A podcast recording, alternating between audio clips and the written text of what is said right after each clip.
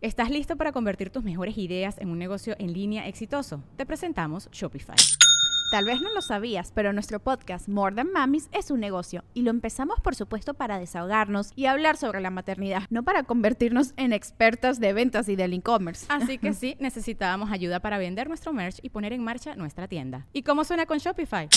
Llegó otra venta. Shopify es la plataforma de comercio que está revolucionando millones de negocios en todo el mundo. Ya seas un emprendedor desde tu casa o desde donde sea, Shopify es la única herramienta que necesitas para iniciar, administrar y hacer crecer tu negocio sin dificultades. Con Shopify puedo gestionar pedidos, envíos y pagos desde cualquier lugar, brindándote toda la información y estadísticas de tus ventas al detalle. Regístrate para un periodo de prueba con tan solo un dólar al mes en shopify.com barra sonoro, todo en minúsculas Ve a shopify.com barra sonoro para llevar tu negocio al siguiente nivel. Shopify.com barra sonoro. Welcome to the Listening Time Podcast. Hey, everybody, this is Connor, and you're listening to episode 48 of the Listening Time Podcast. I hope you're all doing well. I'm happy because the weather is starting to warm up a little bit. At the time of recording this podcast, it's the middle of February, so I think the weather will start to get a little better from here on out. In English, the phrase from here on out just means starting from now and into the future. So I think the weather will start to get better from here on out. So I want to announce something uh, because I'm coming close to episode 50 of the Listening Time podcast, uh, I wanted to do something a little bit special for that episode. Uh, I want to do a Q&A. A Q&A stands for questions and answers. So the way that this will work is that if you become a listening time member or super member or family member, at patreon.com slash listening time. Uh, you can ask me a question uh, through the Patreon page. You can send me a direct message there, and you can ask me any question that you'd like. You can ask about language learning, English. You can ask about this podcast. You can ask about me. You can ask about whatever you'd like. And I'm going to take some of those questions and answer them on the 50th episode. Of course, I won't be able to answer everybody's questions, but I'll try to pick as many as I can to answer. And if I get a lot of questions, then maybe I'll do multiple episodes where I answer uh, many different questions and so maybe I'll do a Q&A in like two or three different episodes.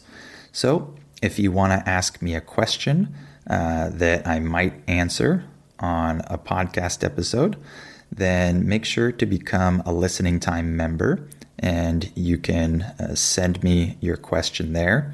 And of course, members receive a lot of other benefits like extra episodes, listening practice seminars, and sound training videos. So make sure to become a listening time member so you have access to all that extra content, which will help you with your listening skills.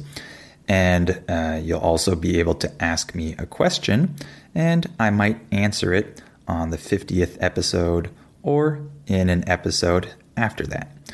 Okay, so today we're going to talk about digital nomads. Uh, a digital nomad is someone who lives in a nomadic way. Uh, they don't stay in the same spot permanently, they move around. Uh, and these people use technology to work remotely. When I say work remotely, I'm saying that they can work from wherever they are as long as they have an internet connection. So, today we're going to talk about these types of people, digital nomads, and I'm sure this will be an interesting topic because nowadays more and more people are becoming digital nomads, and a lot of people are interested in this lifestyle. So, we're going to talk about that today. Uh, also, remember that you have the transcript available in the episode description. So just go down below the episode and click on that link, and you'll see the transcript.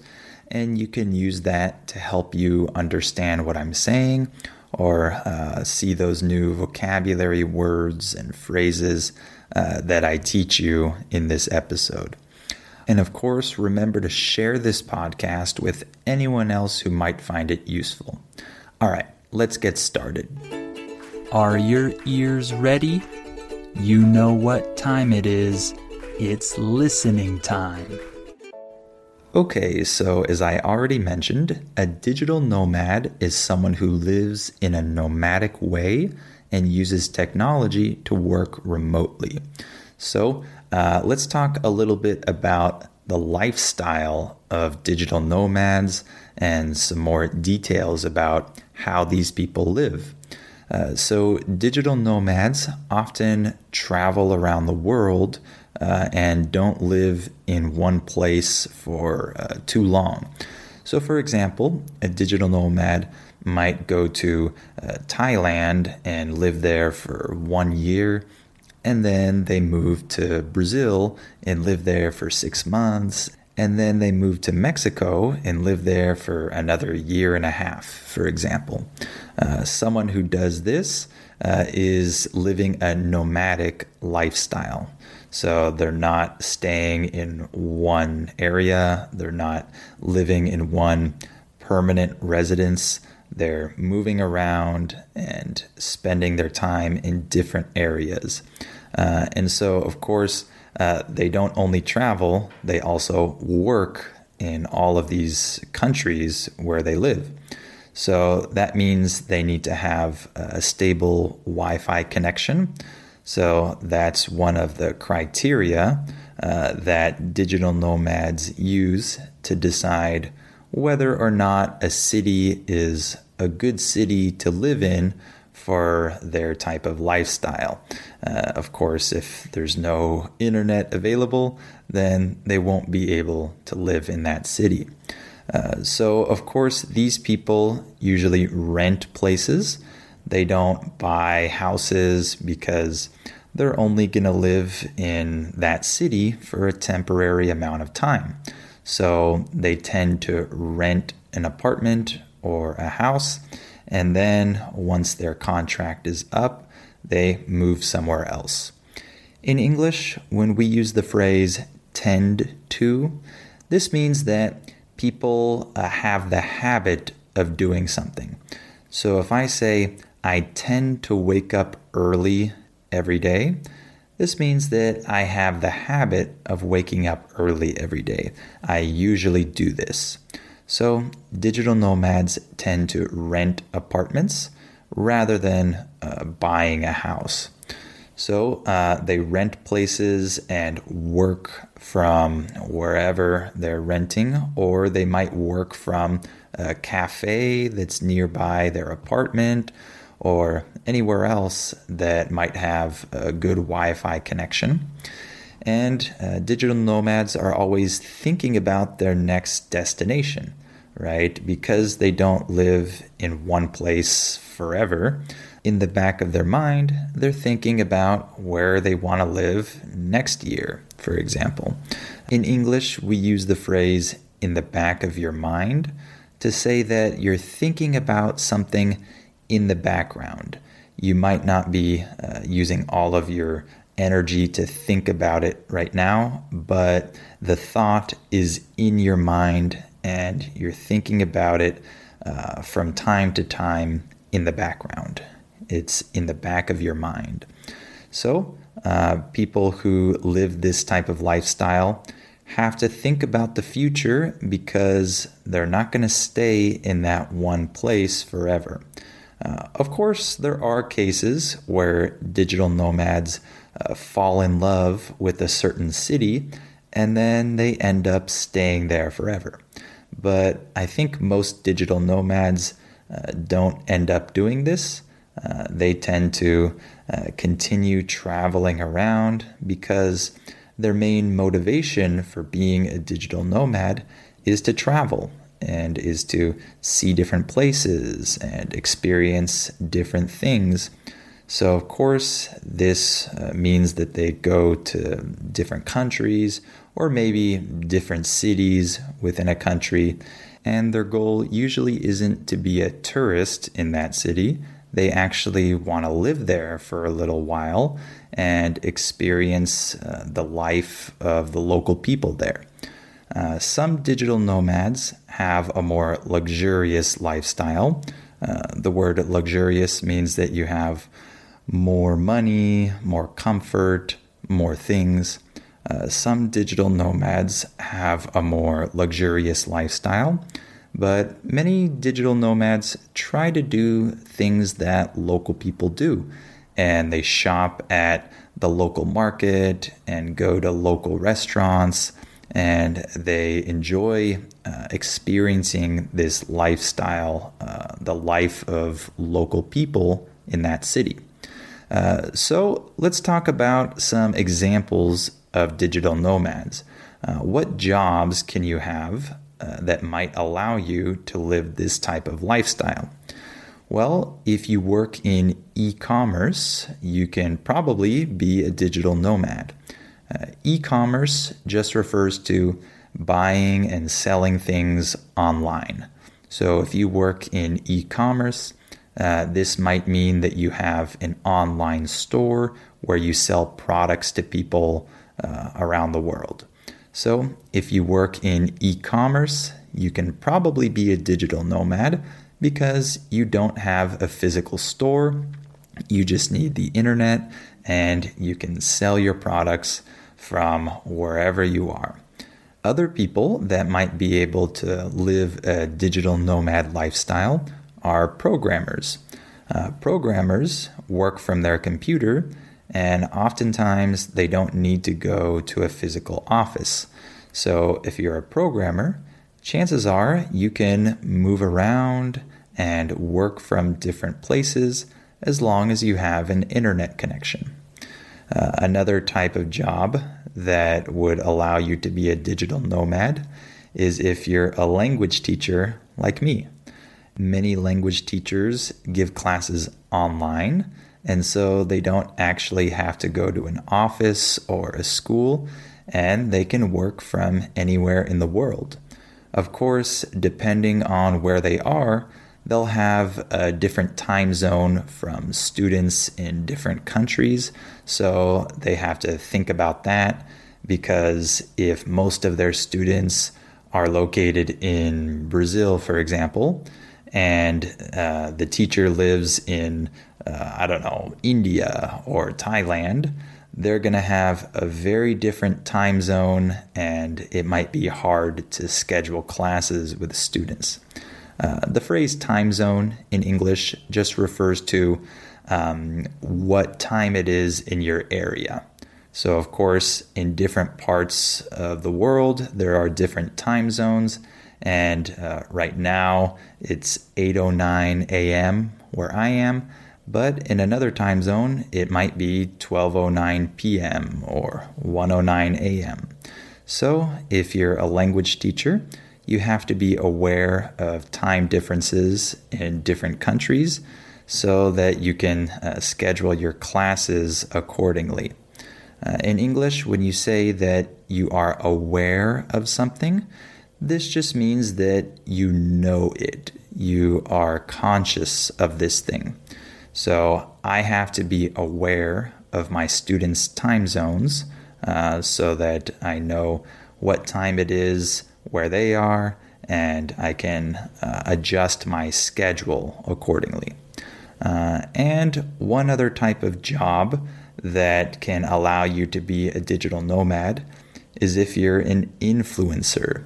Uh, you might have heard of this word, uh, a social media influencer or just an influencer is someone who uses the internet and social media to attract a following of people uh, who watch or view their content and support them in different ways. So, big YouTubers, for example, are influencers or big Instagrammers are influencers. And these people can usually become digital nomads if they want because they don't need to go to an office, they don't have a conventional job, so they can go wherever they want and make their content and upload it and still earn money regardless of where they live. Okay, so now let's talk about some of the pros and cons of being a digital nomad. So, the pros are pretty obvious. Uh, it's a very interesting lifestyle. If you're a digital nomad, your life is very interesting because you travel around to different countries or different cities and you don't just uh, do the normal touristic things there. You actually live there and rent an apartment and live kind of like a local. Uh, this is a really cool experience, I think. So uh, that's one of the big pros of being a digital nomad is that your life is interesting. Uh, you have the chance to experience so many different things, so many different cultures, and you can meet a lot of different people around the world. You can make friends in different countries, and you can learn a lot about yourself. Uh, for me, when I travel to different places, I always learn a little bit about uh, myself, uh, my interests. I, I learn more about who I am uh, when I go outside of my uh, small world, my comfort zone. It always teaches me things about myself. So, this is a really cool thing about being a digital nomad. And you have a lot of freedom. You feel very free because you're not confined to an office. Uh, in English, when we say that you're confined to a place, this means that you have to stay in that place. So if you're confined to an office, this means that you have to be in this office, you have to work uh, from that office. So digital nomads aren't confined to an office, so it's a feeling of freedom. They're able to go wherever they want. They don't feel the same restraints that other people feel when they have a more conventional job. Uh, when we say the word restraint in English, uh, this refers to uh, limitations. So these people don't feel these same limitations, they don't feel restricted.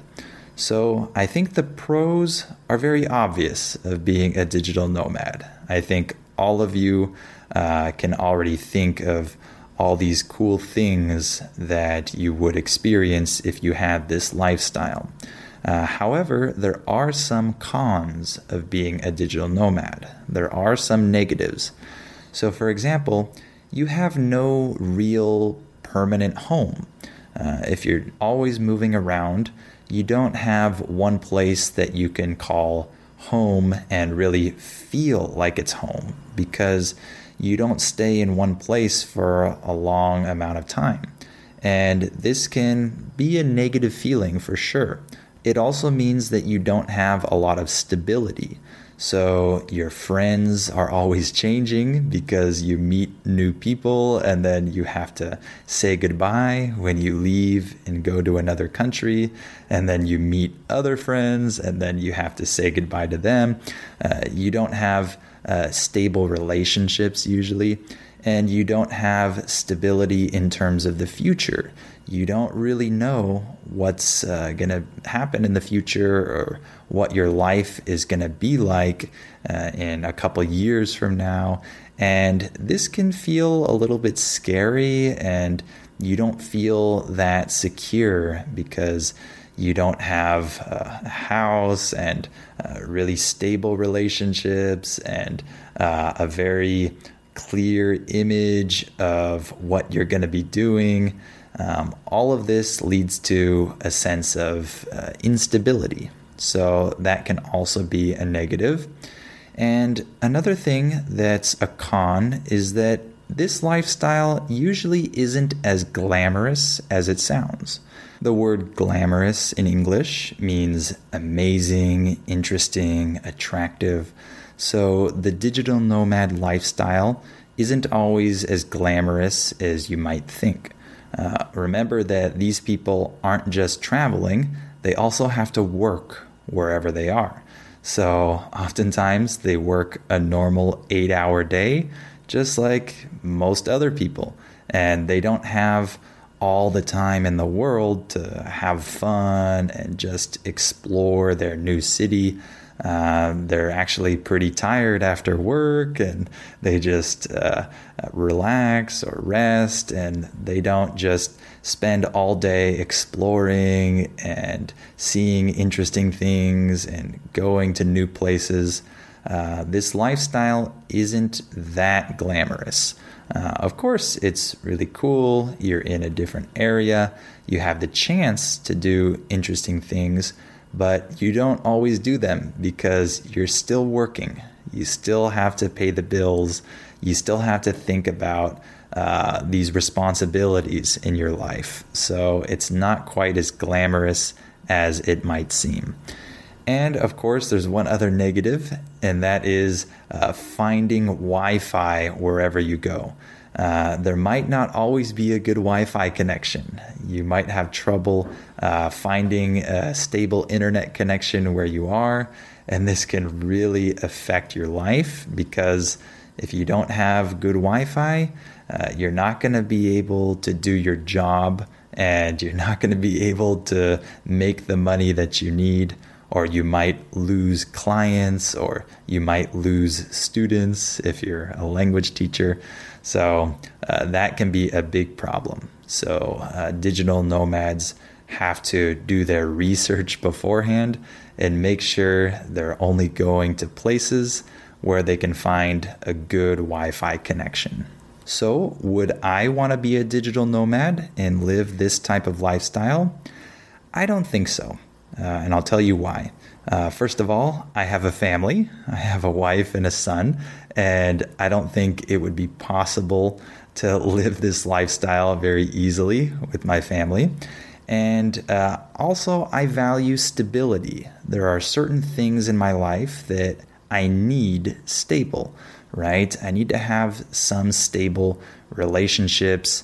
Uh, I need to have some places that I know I can go to, uh, and I need to have things in my life that don't change, things that I'll always have there. And so I definitely want to travel a lot. I want to go to different countries and have these experiences, but I don't want to just travel around the world uh, my whole life and have no permanent home. Uh, I don't think I could live this type of lifestyle. It's just not who I am. Uh, but I understand that a lot of people dream about doing this, and I can understand that dream. All right, why don't we stop there for today? Uh, I hope this episode was interesting for you, and I hope it was good practice for your listening skills. Uh, remember to become a listening time member or super member or family member uh, so that you can ask me a question. You can send me a message and ask me a question, and I might answer that question uh, on episode 50 where I do my Q&A. So make sure to do that and of course you'll receive all of my other content, my uh, extra episodes, my seminars, my training videos. So it's a great offer, and I think you should all go to patreon.com slash listening time and become a member. Uh, the link is in the episode description, so just click on that below. And of course, you have the transcript available. That's also in the episode description. So click on that if you need the transcript. All right. Well, thank you for listening to this episode, and I hope you'll come back for episode 49 of the Listening Time Podcast. Before we continue, let me tell you about our sponsor, Rosetta Stone. As you all know, learning a language is challenging. Well, Rosetta Stone is a great tool that can help you with this challenge so you can improve your English or learn any of the other 25 languages that it offers. Rosetta Stone has helped millions of people learn foreign languages over the last 30 years. The idea behind Rosetta Stone is to provide you with a more natural and intuitive language learning method compared to other types of courses. Instead of focusing on tests, drills, or boring memorization, Rosetta Stone helps you develop your language skills naturally using interesting stories, dialogues, and visuals. In this way, you'll learn the language a little more like a child learns their first language, not just by memorizing things, but through engaging exposure to the language. Rosetta Stone is also convenient to use because of the flexibility of its lessons. They're full of helpful content, but they're also pretty short, and you can do them whenever you have the time. This will help you work them into your schedule more easily. And one other cool feature that Rosetta Stone has is its speech recognition tool called TruAccent. It can detect the differences between your pronunciation and a native speaker's pronunciation, so it can give you feedback on how you're pronouncing words and help you improve. As you can see, Rosetta Stone is a language learning tool with a ton of value. Don't put off learning that language. There's no better time than right now to get started. For a very limited time, Listening Time listeners can get Rosetta Stone's lifetime membership for 50% off. That's 50% off unlimited access to 25 language courses for the rest of your life. Redeem your 50% off at rosettastone.com slash listening time today. ¿Quieres regalar más que flores este Día de las Madres? The Home Depot te da una idea. Pasa más tiempo con mamá plantando flores coloridas, con macetas y tierra de primera calidad para realzar su jardín. Así sentirá que es su día todos los días. Llévate tierra para macetas Bigoro por solo $8.97 y crece plantas fuertes y saludables dentro y fuera de casa. Recoge en tienda y sigue cultivando más momentos con mamá en The Home Depot. Haces más, logras más. Más detalles en homedepot.com diagonal delivery.